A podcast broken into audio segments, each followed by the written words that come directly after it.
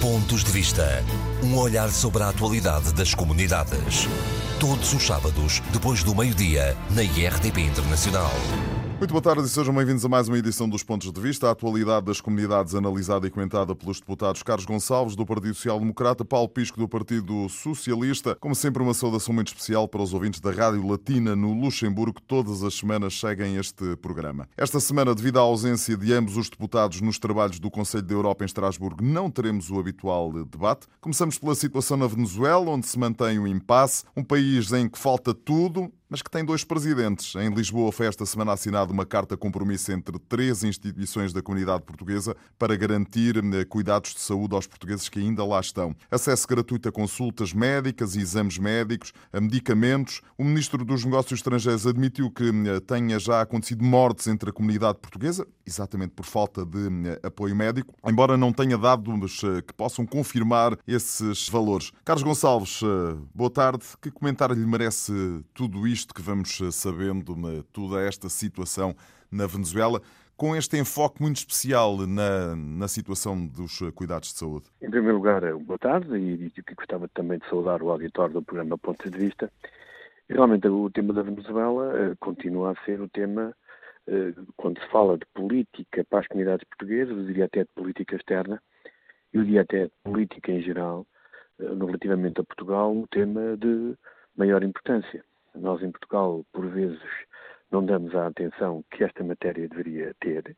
Estamos a falar de centenas de milhares de portugueses, independentemente da questão própria da Venezuela, cujo futuro está comprometido, cujo presente é um presente muito complicado, em que, no fundo, a nossa comunidade tenta sobreviver e tenta se adaptar a uma realidade muito, muito, muito complicada. No plano político, regular funcionamento das instituições tarda. É evidente que temos dois presidentes, temos alguma confusão até nos apoios no plano internacional. O país não consegue clarificar a sua situação da forma como todos nós esperamos e a, e a comunidade internacional deseja. Mas, sinceramente, neste momento é a população que vive na Venezuela, incluindo a nossa comunidade, que é refém de uma situação extremamente complicada e que deve merecer toda a atenção de Portugal. Eh, a questão dos apoios de saúde, como sabe, eu próprio tive a oportunidade neste programa já há vários meses de levantar esta questão. Tinha havido já alguns problemas até no relacionamento com o Ministério dos Negócios Estrangeiros, com a Associação, me recordo bem a designação dos médicos portugueses da Venezuela, com os apoios que não chegaram ou que chegaram houve algum problema. Chamamos a atenção para esta realidade e pelas informações que nos chegam através da comunicação social, porque na Assembleia da República, na, na, última audição do Ministro dos Negócios Estrangeiros, ele não abordou esta questão. As prioridades são do seu Ministro, não são nossas, e como é evidente, esta questão é uma questão importante e se o governo português está a avançar com esse tipo de acordos com instituições locais, no sentido de poder prestar não só apoio médico, alguma orientação, a possibilidade de virem a Portugal eventualmente fazer eh, alguns tratamentos e também a questão dos medicamentos, parece-me que é aquilo que, se, que, que é o dever de Portugal e é aquilo certamente que o povo português deseja, sendo ele solidário com os portugueses que vivem na Venezuela. Eh, Carlos, na cerimónia eh, em que foi assinada esta carta, o cônsul de Portugal em Caracas, através de videoconferência, falou numa procura brutal. Brutalmente foi o eh, advérbio que utilizou dos portugueses aos serviços eh, consulares. Imagino que não é nada que o surpreenda. Aquilo que me parece surpreendente é o contrário, que é que é. Eu chamei a atenção para esta questão há muito tempo. Eh, para além de ser político, sou, como é evidente, alguém que está ligado ao pessoal que exerce funções nos consulados de Portugal e percebo como é que funcionam muitas vezes os fluxos ou os picos nos atendimentos dos postos consulares. E, independentemente dos discursos que temos ouvido relativamente às situações mais complicadas, que são precisamente da Venezuela e do Reino Unido, o que nós sabemos é que são situações de caráter excepcional. E o país não pode, como é evidente, tal e qual, com questões graves, como a questão dos incêndios, como a questão da segurança, outro tipo de questões, Portugal sempre que está confrontado com uma situação excepcional deve atender a essa situação também com uma resposta adequada. E também aqui nós chamamos muitas vezes a atenção, sempre com algum cuidado, porque o que está em causa são as pessoas e nós temos de ter algum cuidado, independentemente de um conjunto de anúncios que o Governo nunca deixou de fazer, mas nunca se concretizaram e que agora são praticamente semanais tendo em conta as eleições que estão a aproximar, eu faço o apelo é que, independentemente dos anúncios, que sejamos capazes de ter uma resposta concreta, porque se as pessoas gostarem da resposta, se calhar até no plano político será melhor para aqueles que produzem e que, e e que concretizam as respostas. E eu, há muito tempo, chamamos para essa situação, porque, como se sabe, uma situação como esta leva as pessoas a querer ter a sua situação regularizada para estarem preparados passa a expressão, para o pior, e o pior será certamente um dia terem que sair do país. E, portanto, era normal, e o seu Consul de Portugal está constatado como uma realidade que tenta dar resposta dentro das possibilidades do posto, mas nós, como é evidente, temos que ter a capacidade, em momentos excepcionais, de atender os portugueses que residem no estrangeiro de forma também ela excepcional, e a Venezuela, neste caso, é um caso que em termos de política das comunidades portuguesas, ou em termos, digamos, daquilo que é a resposta portuguesa em questões internacionais, é talvez dos temas ou dos assuntos mais complicados com que um governo teve de travar nos últimos anos. Por falar em questões eh, excepcionais, eh, voltamos ao Reino Unido. A União Europeia voltou a conceder mais uma extensão à data de saída eh, do país. 31 de outubro é agora a data limite. Os chefes de Estado e do Governo tomaram esta decisão após uma longa reunião em Bruxelas. Percebe-se que nem todos estiveram de acordo. Entretanto, o Consulado-Geral de Portugal em Londres, desde terça-feira passada, passou a ter mais duas horas de eh, atendimento.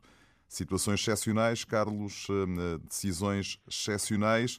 É uma boa decisão, imagino eu. Isto é assim, eu acho que eh, eu, eu fico sempre surpreendido como é que é possível andarmos na questão do Reino Unido com anúncios praticamente todas as semanas.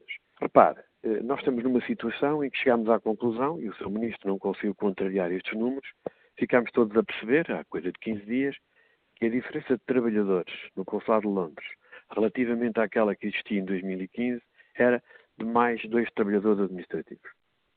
Portanto, acho que as pessoas perceberam, ou pelo menos uh, entenderam que realmente não houve nada daquilo que foi anunciado, prometido várias vezes e que até chegámos a discutir neste programa. Segundo, nós temos uma situação também ela de vera excepcional.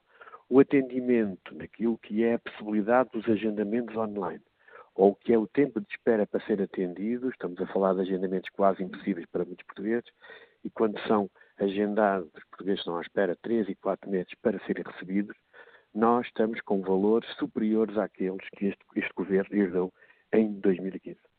E, portanto, Aquilo que me parece a mim surpreendente é que agora anunciam, depois de terem tentado que os trabalhadores trabalhassem ao sábado, os que lá estão neste momento, trabalhassem ao sábado, o que seria extremamente complicado de gerir em termos de atendimento, e agora vão prolongar mais duas horas com o mesmo universo de trabalhadores. Depois anunciaram, o Primeiro-Ministro anunciou a criação de 35 permanências, depois ficaram os portugueses todos a saber que afinal não eram criação de 35, já havia 31 nos anos transados e o horário de atendimento é inferior àquele que existia no ano transado. Portanto, nós andamos nisto. E aquilo que os portugueses querem é respostas. Mas notei algo muito interessante. Desde que o presidente do meu partido, o Dr. Rui Rio, foi a Londres e colocou esta discussão relativamente ao atendimento consular no Reino Unido, naquilo que é a opinião pública nacional. O governo já saiu com várias entrevistas, eu às vezes até fico surpreendido como é que as entrevistas não fazem também o contraditório, porque assim é fácil fazer política, porque a realidade das pessoas é bem diferente daquela que nos tentam transmitir. E, portanto, face a esta realidade, se me perguntar se duas horas mais de atendimento é bom, eu terei de dizer que sim, mas é tão pouquinho, tão pouquinho, tão pouquinho que eu acho que envergonha quem toma este tipo de decisões, ou pelo menos quem as anuncia como seja uma grande medida.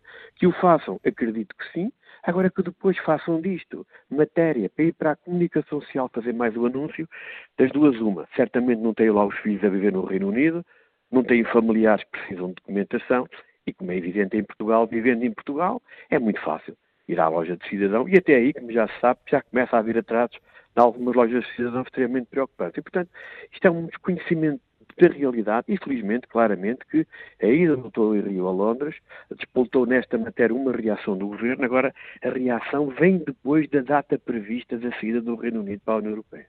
Uh... Isto é qualquer coisa que, em política, demonstra que este governo nunca deu a atenção mínima à questão dos portugueses do Reino Unido, porque esperou para apresentar o plano de contingência para a semana foi votada a correr, como se sabe, na Assembleia da República e não tomou qualquer medida estruturante no que diz respeito ao atendimento, quando, como sabe, a data prevista para o Brexit, e por isso começou a peça sobre o Brexit, sobre o adiamento até outubro, estava previsto até o passado 29 de março. Carlos, 31 de outubro é agora a data limite. Será respeitada? A senhora May já veio dizer que provavelmente até antes sairá do Reino Unido ou sairá da União Europeia o Reino Unido, mas nós já vimos este filme tantas vezes. Eu, com toda a honestidade, eu acho que se fosse há uns anos atrás, eu era capaz de dizer que realmente o Reino Unido iria sair até essa data ou antes. Mas isso era quando eu pensava que nestas matérias o Reino Unido era um, um país muito pragmático e aparentemente não está a conseguir a ser nesta matéria, porque existe um conjunto de razões diferentes que levam que não se conseguem ter maiorias no Parlamento britânico para poder avançar com todo este processo. E, portanto, a classe política britânica é que está com algumas dificuldades de encontrar um caminho e, por toda a honestidade, e é preciso valorizá-lo neste momento, eu acho que a União Europeia tem tido uma paciência, passa a expressão, muito grande face ao comportamento do Reino Unido. Não foi a União Europeia, não foi Portugal, não foi a França, não foi a Alemanha que quis que o Reino Unido saísse. O Reino Unido saiu porque pretendeu sair. E agora, ele sai, não sai, como? Talvez, quando, um dia, e andamos nisto. E realmente isto não abona muito em favor do Reino Unido, cria uma grande instabilidade para a própria economia britânica, cria, como é evidente, ansiedade e instabilidade, sobretudo, neste caso, para os europeus que vivem no Reino Unido. E eu, eu permito-me apenas que, neste momento em que estamos a discutir uh, uh, os temas relativos às eleições europeias, e eu faço aqui um apelo para que os portugueses que vivem no estrangeiro possam votar, mas eu acho que os portugueses do Reino Unido, ou a situação dos portugueses do Reino Unido, é uma boa razão para nos levar a ir a votar para aqueles que vivem na Europa fora de Portugal, que é os portugueses do Reino Unido percebem agora como era importante beneficiar do estatuto de cidadão europeu. Porque agora, se houver uma saída sem acordo, eles poderão perder um conjunto de direitos que tiveram durante muitos anos, que consideravam adquiridos, mas com a saída do Reino Unido da União Europeia vão perder, ou poderão perder. E, portanto, este é um bom exemplo para que os portugueses que vivem na França, que vivem na Alemanha, que, e no Luxemburgo, que pensem que realmente a Europa é importante, muito particularmente para eles, porque usufruem de um direito que no dia a dia os põe praticamente em plano de igualdade com os nacionais dos países onde escolheram fazer a sua vida. Carlos, numa entrevista à RDP Internacional, o diretor do Centro Nacional de Pensões garantiu que no Luxemburgo a maior parte dos casos eh, está resolvida ou guarda informações para, ou guardam informações para serem finalizados. E que em França a jornada informativa eh, vão, as jornadas informativas, aliás, vão acontecer até ao verão. Tem estas informações? Consegue confirmar a, eh, a situação na, na, no Luxemburgo de estar a esmagadora maioria dos assuntos resolvida? Eu não tenho essas informações. Em relação à França, não tenho nenhuma, mas já lá irei. Em relação ao Luxemburgo, falei com o embaixador de Portugal quando estive ultimamente no Luxemburgo, que me explicou que os casos mais graves, estamos a falar dos casos mais graves, não estamos a falar do, do atraso estruturante e crónico, mas as declarações do seu diretor do Centro Nacional de Pensões, muito particularmente naquilo que é a resposta para a França, demonstram, sinceramente, o fracasso, o fracasso do Centro Nacional de Pensões porque o problema original é a incapacidade do Centro Nacional de Pensões de dar a resposta em tempo útil à questão do, dos documentos para pedidos de reforma. E agora diz que o Luxemburgo é um país, pela sua dimensão geográfica, que é um país pequeno, é um país em que eventualmente é mais fácil de encontrar os casos, até porque há uma rádio, estou neste momento a falar para a EDP Internacional, mas a Rádio Latina difunde, há os sindicatos organizados, tudo num espaço muito reduzido. Agora, a França, sou diretor do Centro Nacional de Pensões, já viu a dimensão da França, já viu os centros que existem relativamente às reformas divididos por cerca de 95 departamentos naquele país, já percebeu ele claramente que nós só temos cinco consulados a funcionar naquele país.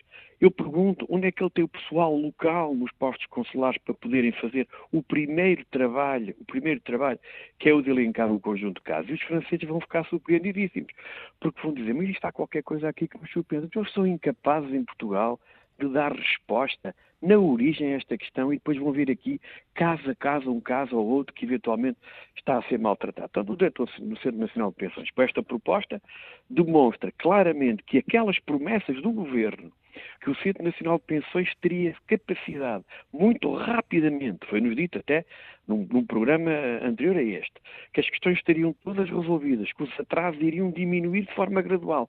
E agora quer encontrar eh, permanências piloto para localmente em França encontrar um ou outro caso em que os portugueses já estão à espera há dois ou três anos e poder resolvê-los. E depois, independentemente disso, fala na França, mas, por exemplo, não fala da Suíça, por exemplo, não fala, não fala, não fala da Alemanha. Não, não fala ele falou, falou de que na Suíça e na Alemanha eh, há casos complicados, eh, mas que serão resolvidos, imagino eu, se a França é até ao verão. Oh, oh Paulo eu, Sérgio, o problema, o problema, vamos, vamos ter nestas matérias, isto, isto, eu, eu sinceramente parece que não estou num país chamado Portugal. Nós temos um Centro Nacional de Pensões que deixa as pessoas à espera, em média, vários meses, anos, para poderem ter apenas um documento para justificar para o pedido de reforma. Os atrasos tocam os que residem no estrangeiro e tocam em prazos mais curtos os que tocam os que vivem em Portugal porque o Centro Nacional de Pensões não tem hoje os recursos humanos capazes de dar resposta a esta questão. E os prazos multiplicaram-se de forma inadmissível nos últimos anos. Estas declarações do seu, seu diretor, do seu diretor do Centro Nacional de Pensões demonstram, ao, ao, ao tentar instalar este tipo de nova forma de atendimento, que é incapaz de pôr o Centro Nacional de Pensões a dar a resposta para resolver isto. Isto, faz, isto é uma espécie de remendos de, de, uma situação que não tinha, não tinha que ser assim. Porque o Centro Nacional de Pensões tem que ter capacidade para dar resposta a todos os beneficiários que pedem a documentação, para toda a gente, em tempo útil. Eu não consigo perceber isto. Eu, sinceramente, não consigo entender. E depois eh, apanha-se o caso A, o caso B. Então, a França, eu, sinceramente, com toda a honestidade, como é um país que eu conheço muito bem, uh, fico altamente surpreendido e depois pergunto-me qual é que é o pessoal que ele tem nos consulados, para fazer este tipo de trabalho. Porque, repara, há uma coisa que as pessoas esquecem. Antigamente, quando havia serviços sociais nos consulados... Vamos falar disso a seguir, Carlos. Gra... Ah, perdão. Vamos, os vamos, casos mais diga, diga. Os casos mais graves que havia, eu sei do que estou a falar, porque fui funcionário nestes serviços, os casos mais graves as pessoas dirigiam-se aos consulados. Um caso mais grave, portanto, a pessoa que não conseguia resolver o problema. Sempre houve um caso mais grave por uma razão ou por outra. Mas depois temos todos os outros casos, e os outros casos têm que ser tratados daquilo que é a forma regular de funcionamento. As autoridades francesas, neste momento, e tenho falado com várias, estão estupefactas com este tipo de atrasos. A ideia que deixam para as autoridades francesas é como é que Portugal deixa os seus cidadãos a residir no estrangeiro, mas também com prazos mais curtos os seus cidadãos a residir em Portugal, tanto tempo à espera para poder fazer o seu pedido de reforma. E é isto que o diretor do Centro de Salvações tem que responder. Não é tentar aqui fazer mais um pequeno anúncio, porque estamos próximos das eleições, vai ser até ao verão, é, mais, é sempre a mesma coisa. E estes senhores são incapazes de resolver os problemas de fundo. Isto é que é dramático. O, o Centro Nacional de Pensões, durante tantos anos, conseguiu dar resposta. Havia sempre algum prazo, mas agora deixou de dar resposta e, portanto, é essa resposta que nós queremos. Eu não tenho culpa nenhuma, nem os portugueses, que o governo tenha decidido aplicar as 35 horas na função pública, que o governo tenha tido medidas de austeridade que levam os nossos serviços públicos à ruptura. Posso falar da questão do Centro Nacional de Pensões, falar, posso falar dos serviços, dos serviços de saúde, posso falar, já fiz neste programa, do Instituto do Registro Notariado, temos 50 mil pedidos de nacionalidade pendentes, e portanto, é isso é que os portugueses querem. Agora, que o, o diretor nacional de pensões quer aqui fazer um númerozinho para tentar politicamente aligeirar a forma como os portugueses no estrangeiro veem a ação do governo nesta área. Isso é que me preocupa, porque com estas declarações ele demonstra a incapacidade que tem tido neste momento para que o Centro Nacional de Pensões cumpra aquilo que está previsto em termos de serviço público e de atendimento público àqueles que durante muitos anos trabalharam e descontaram para, para a sua reforma e que merecem um tratamento adequado no tratamento daquilo que é o seu tempo, o seu tempo de desconto. Isso é que eu gostaria, como é evidente, de ver resolvido e já percebi que não vou resolver, porque só andam com estes remendozinhos, quer dizer que não vão conseguir fazê-lo, tal e qual como nos prometeram, neste programa já o discutimos, que até ao verão, até ao verão, que é 21 de junho, salvo erro, até ao verão estava tudo resolvido. Já ficámos todos a saber com as declarações do Centro Nacional de Pensões, que foi mais uma promessa que não vai ser cumprida, senão não teria, como é evidente, ter pedido declarações, diria que até ao verão todos os casos estariam solucionados e não estas pequenas permanências para encontrar o caso A, B ou C, que no Luxemburgo é mais fácil, está a dimensão da comunidade e, e há concentração num espaço geográfico uh, reduzido, mas em França, meu Deus, é uma realidade muito, muito, muito distinta. E fala quem conhece bem o país. O senhor falou do apoio social e dos eh, consulados. Na última edição dos diálogos com as comunidades, que eh, decorreram em eh, Lyon, muitos portugueses questionaram o governo sobre como ter acesso ao apoio social. É uma valência que, aparentemente, tanto quanto percebo, deixou de existir como existia nos consulados de Portugal espalhados pelo mundo. Como é que isto pode ser resolvido, Carlos? acho que no outro dia eu próprio levantei essa questão porque aqui no programa Pontos de Vista nós temos um, uma carreira uh, técnica ligada à área social que praticamente não tem tido uh, qualquer recrutamento nos últimos anos. Eu, eu tenho 57 anos, 57 anos, sou técnico agora, estou a ter de deputado, mas sei já de ser deputado, volto para o Consulado Geral de Portugal em Paris, e é para dizer que eu sou talvez um dos mais novos, tenho 57 anos, né? Eu já não sou assim tão novo como isso, mas um dos mais novos técnicos recrutados no quadro externo no mundo. O que demonstra que durante muitos anos não houve qualquer recrutamento nesta área e foi sempre uma das áreas que eu chamei mais a atenção. Nós chegámos a ter algumas pessoas que entendiam que já não há problemas sociais na comunidade.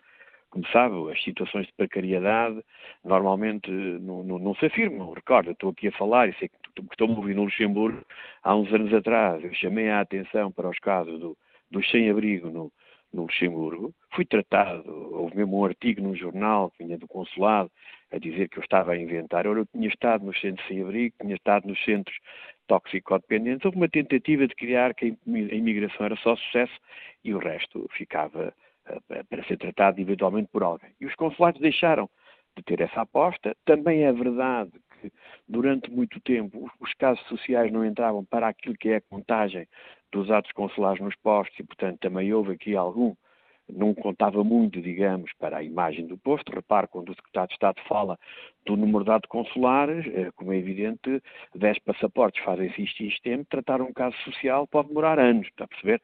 E, portanto, nós temos aqui, uma, uma, temos de ter uma abordagem diferente. Independentemente da comunidade ter, como é evidente, uma inserção mais fácil, instalou-se, integrou-se, continuam sempre a haver problemas. E Lyon, porquê é que em Lyon essa questão acontece. Porque Lyon, durante muitos anos, quando eu trabalhei precisamente no, no, em 1985, era muito novo, e precisamente no serviço social, Lyon teve uma técnica de serviço social durante muitos anos, que era a minha colega Áurea, que se aposentou, e, e, ela foi durante muitos anos um elo de ligação muito forte com a comunidade, mas muito particularmente com as autoridades francesas, muito na área social e também na área da justiça, e portanto o Consulado de Portugal tinha ali um interlocutor direto com as autoridades francesas. Estamos a falar de um quadro de pessoas que já têm informação e que têm um conhecimento da realidade do país onde, onde está o nosso consulado para ter um contacto muito forte e muito bem conseguido com as autoridades desse país. O único consulado neste momento que tem um serviço a funcionar em França uh, é, o, é, o, Consulado de Portugal em Paris, é o único. Na Suíça ainda há, para salvo erro técnico, de, de, de Genebra. Há um ou outro caso na Alemanha muito reduzido, praticamente toda a gente se aposentou, e não me admira que em Lyon tenham, tenham feito esse tipo de pergunta ao secretário de Estado das Comunidades Portuguesas, mas como sabe, o discurso político do governo é que realmente só temos casos de sucesso, só temos empresários e esquecem-se daquilo que é a realidade própria da comunidade portuguesa e, e do, de algum envelhecimento que, como é evidente, que em países, por exemplo, como a França, que criam cada vez mais a possibilidade de haver existência de casas de âmbito social que devem ser acompanhados. A mim não me admira nada a reação que houve em Lyon, até porque Lyon teve durante várias décadas uma resposta muito interessante, porque tiveram naquele serviço uma, uma funcionária de grande capacidade e de grande competência que, que atendeu à maioria dos casos mais graves por ali passaram. Carlos Gonçalves, um abraço e muito obrigado. Muito obrigado. Paulo Pisco, boa tarde. Os portugueses que estiveram nos diálogos com as comunidades eh, queixaram-se muito da falta de apoio social por parte do governo português. Fizeram muitas, eh, colocaram muitas questões sobre este assunto. Os diálogos das comunidades decorreram em Lyon. Em sua opinião, têm razão uh, e o que é que é preciso fazer para mudar eh, as coisas? Uh, gostaria, em primeiro lugar, de uh, felicitar, saudar todos os ouvintes do nosso programa Pontos de Vista e queria deixar uma saudação muito particular àqueles que nos ouvem no Luxemburgo. Uh, o, o Governo, através do Sr. Secretário de Estado das Comunidades, José Luís Carneiro, esteve uh, em mais uma sessão dos diálogos com as comunidades, uh, desta vez em Lyon. Uh, Lyon é uma zona onde existe uma comunidade portuguesa considerável na região consular. E o, tanto quanto sei, eu não, desta vez não estive presente, ao contrário do que aconteceu em muitas outras sessões dos diálogos com as comunidades. Uh, houve uma grande participação em que estiveram conselheiros das comunidades, empresários, membros das, associações, professores, uh, enfim. Uh, e com uma grande participação, em que os temas centrais foram também as questões relacionadas com as alterações eleitorais para permitir que um número muito mais alargado de portugueses residentes no estrangeiro possa votar nas próximas eleições, desde já nas eleições para o Parlamento Europeu em 26 de maio e depois nas outras eleições para a Assembleia da República em 6 de outubro. Essa questão, relativamente às questões de natureza social, tanto quanto sei, o Consulado tem eh, um técnico social, e que uh, tem dado. Mas que será manifestamente uh, insuficiente, não é? E que tem dado, que tem dado resposta, tanto quanto sei, às, às situações que exigem esse tipo de intervenção e que eu recordo que neste momento uh, não é uma situação tão premente como foi no passado em que havia grandes fluxos migratórios. Aliás, apesar de haver essa, essa essa pretensão da parte de alguns dos membros da nossa comunidade, daquilo que eu pude perceber pelas informações que me chegaram, uh, até houve, por exemplo, uh, uma quantidade assinalável de pessoas, de portugueses que estiveram presentes nessa sessão, que tiveram muita curiosidade em saber por nós sobre o programa de apoio ao regresso dos portugueses. Portanto, eu não digo que não seja necessário, eu acho que é absolutamente fundamental que uh, o governo, qualquer que seja ele, possa dar uma resposta em termos sociais. Uh, houve, há técnicos sociais no posto. No passado, uh, enfim, eventualmente por causa da grande pressão, essa situação seria mais premente, mas se houver verdadeiramente uma necessidade de aumentar aumentar a capacidade de resposta em termos sociais, bom, então nessa altura uh, certamente que o, uh, que o Governo deverá ponderar essa possibilidade. Isto se for verdadeiramente premente. Aquilo que eu sei relativamente também àquilo que foi a intervenção do, uh, do Cônsul-Geral, Luís Câmara, é que ele teve a oportunidade também de apresentar todos os melhoramentos que tem havido relativamente ao consulado para reforçar também a capacidade de resposta, aliás, como o próprio secretário de Estado, José Luís Carneiro, fez. E no consulado de Lyon tem havido também eh, uma eh, modernização eh, do posto para precisamente procurar dar uma resposta muito mais, muito mais rápida e muito mais eficaz a todos os pedidos que são feitos de intervenção, seja em que domínio for. Paulo Pisco, mudamos de tema. A situação na Venezuela continua de mal a pior. Esta semana o Governo de Portugal assinou um compromisso com três instituições da comunidade portuguesa para garantir o apoio médico e cuidados de saúde, bem como a distribuição de medicamentos aos portugueses que lá vivam, eh, vivem e trabalham. A situação aparentemente continua incrivelmente eh, complicada. Eh, esta medida é uma medida que vem aliviar claramente, enfim, a, a, a situação de muitos portugueses que têm problemas de saúde, mas, enfim, a situação continua bastante, bastante complicada. É verdade, a situação na Venezuela não só continua bastante complicada, como já desde há vários anos, e sublinho vários anos, que ela se tem vindo a degradar, tendo-se degradado ainda mais nos últimos tempos, tanto a nível eh, económico como social, como de, no que diz respeito à assistência médica, como no que diz respeito à a capacidade de fornecimento de alimentos, o que tem levado a uma séria, a uma séria dificuldade por parte de, de, todos os venezuelanos e obviamente em que os portugueses também são, também são atingidos. Este acordo que foi assinado, este compromisso que foi, foi uh, assinado entre o governo português uma carta e, compromisso, uh, não é? É uma carta compromisso, exatamente.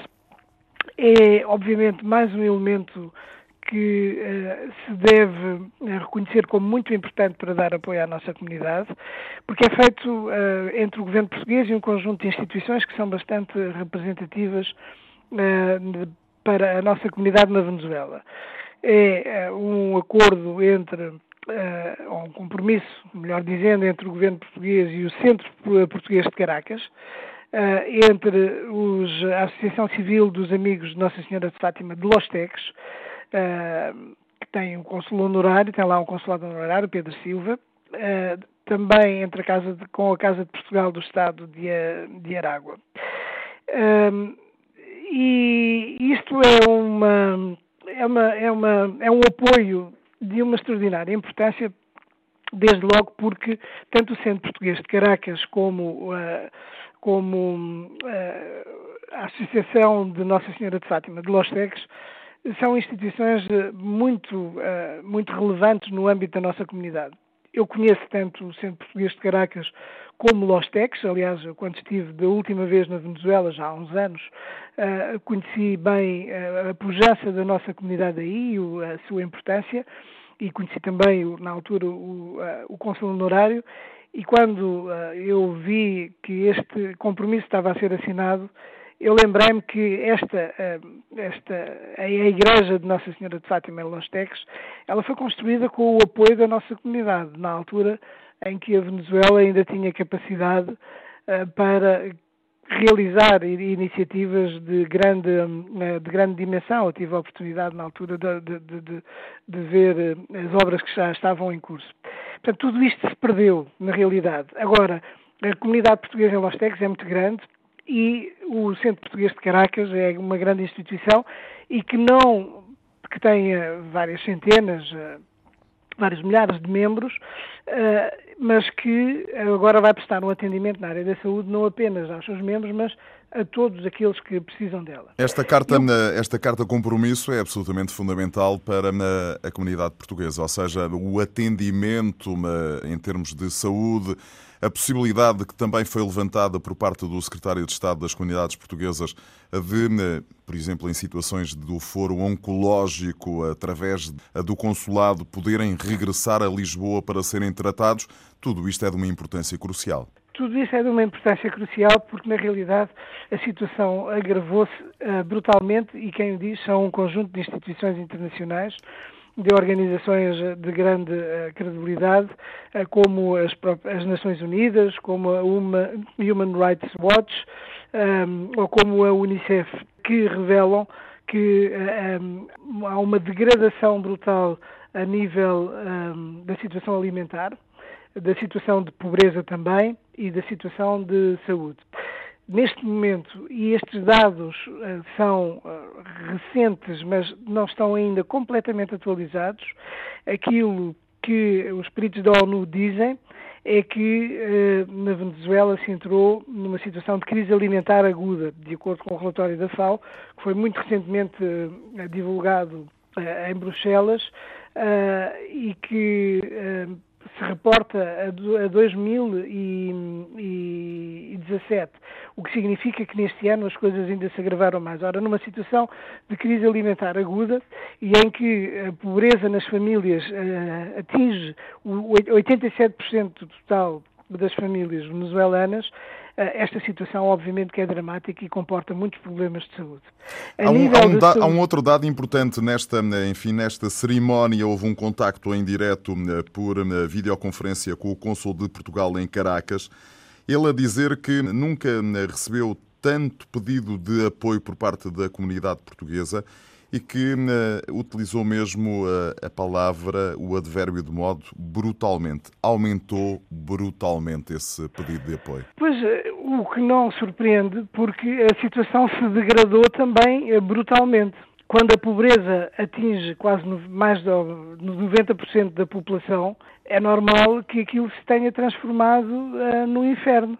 As famílias que vivem em pobreza extrema Uh, atualmente uh, aumentar, quase triplicaram. Eram de, isto relativamente a 2014, que eram de 24%, e passaram em 2017 para 61%. E estamos a falar de pobreza extrema.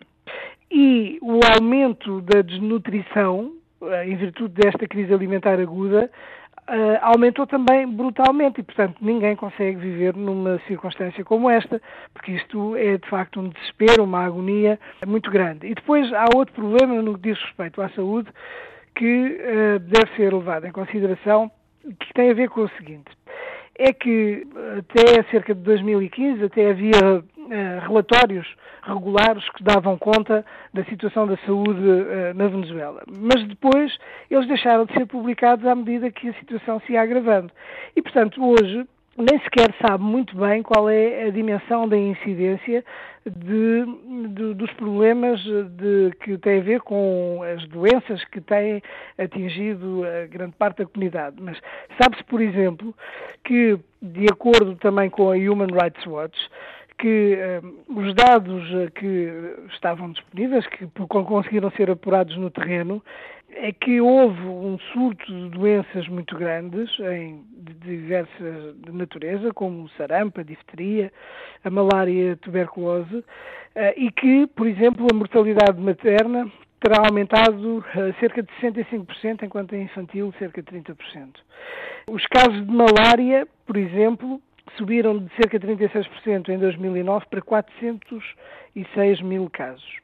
E, portanto, isto é uma situação absolutamente aflitiva e que exige, da parte de todos, uma colaboração que seja tão eficaz quanto possível e eh, porque uh, aquela situação que se vive na Venezuela, como já repetidamente nós dissemos, é absolutamente uh, insustentável porque há um verdadeiro colapso de todo o sistema de saúde, é uma coisa que nós já temos repetido desde há algum tempo, mas que tem vindo a ser fornecidos alguns dados que são um, imprecisos, dada a dimensão que atinge uh, toda, este, toda esta tragédia na, na, na, que ocorre na Venezuela, porque também o próprio regime de Nicolás Maduro uh, decidiu não divulgar, não permitir a divulgação dos dados relacionados com as situações de saúde. Agora, uh, a intervenção este, este compromisso que é feito com o Governo e com o conjunto de instituições e com médicos lusodescendentes é absolutamente, é absolutamente crucial para dar mais alguma resposta, identificar alguns casos Uh, e, uh, e, e, salvar, no fundo, trata-se também de salvar algumas vidas, porque de outra maneira, com uh, situações de saúde, problemas de saúde elementares, hoje na Venezuela, isso corre o risco de se agravarem de tal maneira que as pessoas podem mesmo vir a perder a vida. A situação é de facto dramática, não se compreende como é que há tanta desumanidade na parte do regime de Maduro, como é que as coisas continuam a degradar de tal maneira e que continuam a fazer olhos, mocas, olhos, olhos cegos e ouvidos mocos a todos os apelos que são feitos para que a ajuda humanitária possa de facto entrar de forma a suprir pelo menos todas as necessidades em termos alimentares e de medicamentos e de intervenção médica que é necessária para a população uh, e o que se deseja na realidade é que aquele inferno uh, possa, possa, pôr, possa ter um fim, porque a situação é absolutamente insustentável uh, e que, inclusivamente, a própria situação nos países à volta, como no Brasil e na Colômbia, eh, corre o risco também de entrar em colapso com todas as populações que estão a fugir da Venezuela para os outros países que começam a deixar também de ter capacidade de acolher tanta gente. Paulo Portanto, Pisco, deixe-me eh, virar aqui eh, de agulha, porque em Londres o Consulado-Geral de Portugal passou a ter mais duas horas de atendimento para assim dar vazão ao pedido de documentos da comunidade lusa. Em Bruxelas, entretanto, a União Europeia voltou a dar mais tempo ao Reino Unido para tratar da saída eh, negociada. 31 de outubro é agora eh, a data eh, limite, sendo que a senhora May já veio dizer que talvez antes tudo fique resolvido. O primeiro passo disto, da minha questão, parece-me ser uma boa notícia, mais duas horas de atendimento. Já a segunda, não sei. Paulo. Um, bom, no Reino Unido continua a haver uma grande indefinição relativamente à situação uh, que uh, o país vai ter na sua relação com a União Europeia. E isto leva a que uh, o país esteja completamente dividido, que o Parlamento esteja bloqueado. agora, há uma coisa que, um, que uh, eu pude observar, porque tive no passado fim de semana também em Londres, e tive muitos contactos, quer com portugueses, quer com comerciantes, quer com importadores, uh, quer com uh, representantes da sociedade britânica, designadamente com o presidente do Council de Lambeth, que é onde há uma, uma grande presença portuguesa. tive também no consulado.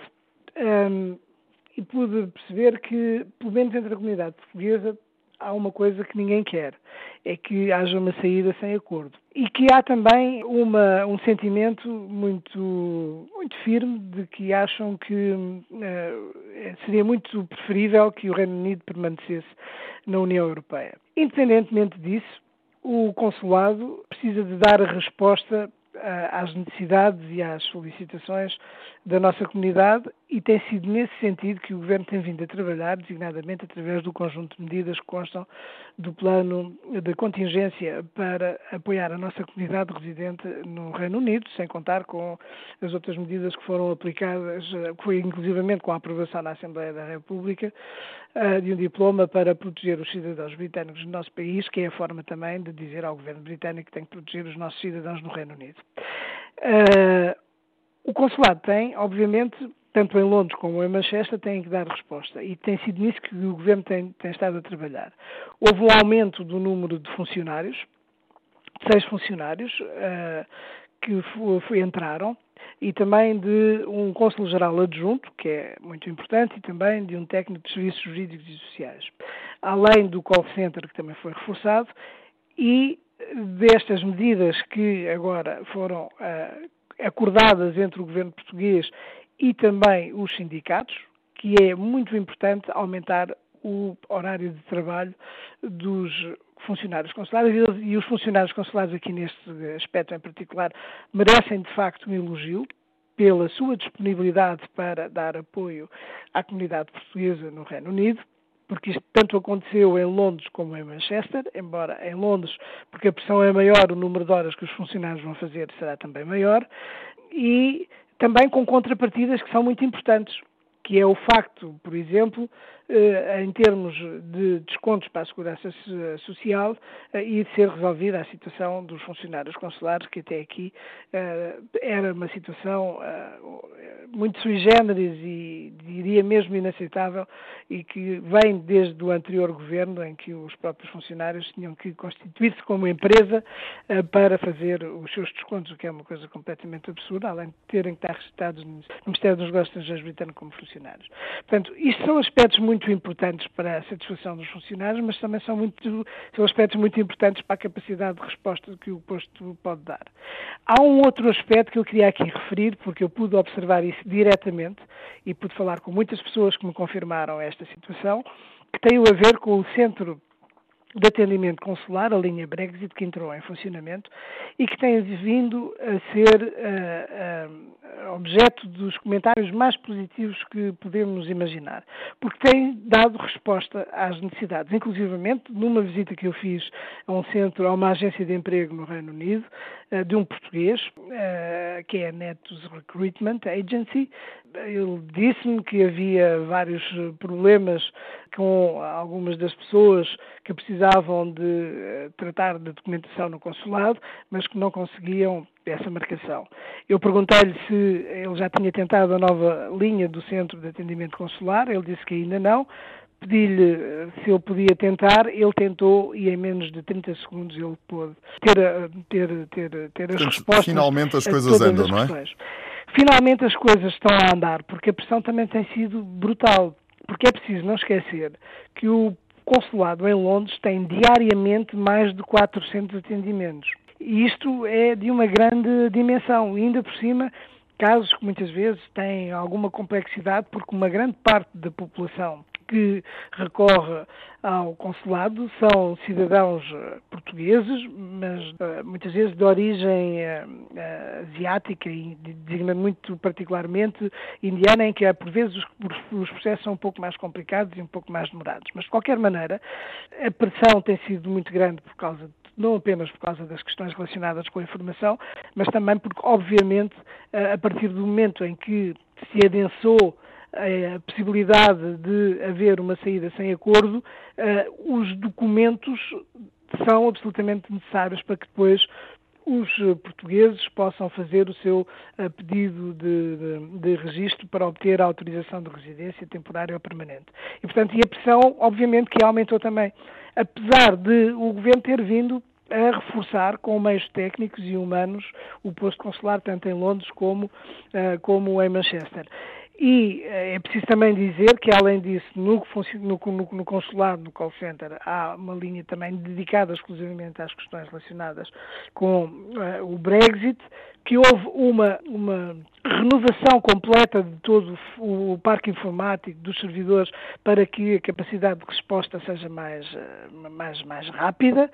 Também o, o aumento das permanências consulares, em que a cada permanência consular, no, no, no que diz respeito particularmente ao Brexit, há sempre sessões de esclarecimento que são feitas pelos funcionários relativamente a todas as questões, muito particularmente o que é necessário eh, no que diz respeito às questões da, para a obtenção da autorização de residência, depois a documentação necessária, o tipo de, de, de, de formulários a preencher, porque agora se tornaram muito fáceis e gratuitos, ainda por cima que podem ser feitos com a maior das facilidades até eh, online. Portanto, os resultados começam a ser visíveis, Agora, obviamente que também é importante referir que se trata de uma estrutura que, obviamente, independentemente daquilo que venha a acontecer, ela vai reforçar a operacionalidade dos serviços consulares tanto em Londres como em Manchester. Uh, agora, é óbvio que o facto de ter uh, sido concedido um prolongamento por parte da União Europeia ao Reino Unido para a resolução do seu problema, se eles ficam ou não ficam, porque no limite, nós também já ouvimos até a própria Primeira-Ministra Theresa May dizer que o Reino Unido até pode ficar na União Europeia. Pela primeira vez ela também disse isso e, portanto, tudo é possível com a extensão do prazo. É óbvio que a pressão deixa de ser tão grande e até porque depois, além do, da data de saída, se houver a saída, porque é preciso sublinhar isso, depois ainda há o período de transição em que eh, todas as, as, as, questões burocráticas podem continuar a ser tratadas. Paulo Pires, um grande abraço e obrigado. Um bom abraço também. Boa Páscoa. O Pontos de Vista regressa daqui a duas semanas. Muito obrigado. Pontos de Vista. Um olhar sobre a atualidade das comunidades. Todos os sábados, depois do meio-dia, na IRTP Internacional.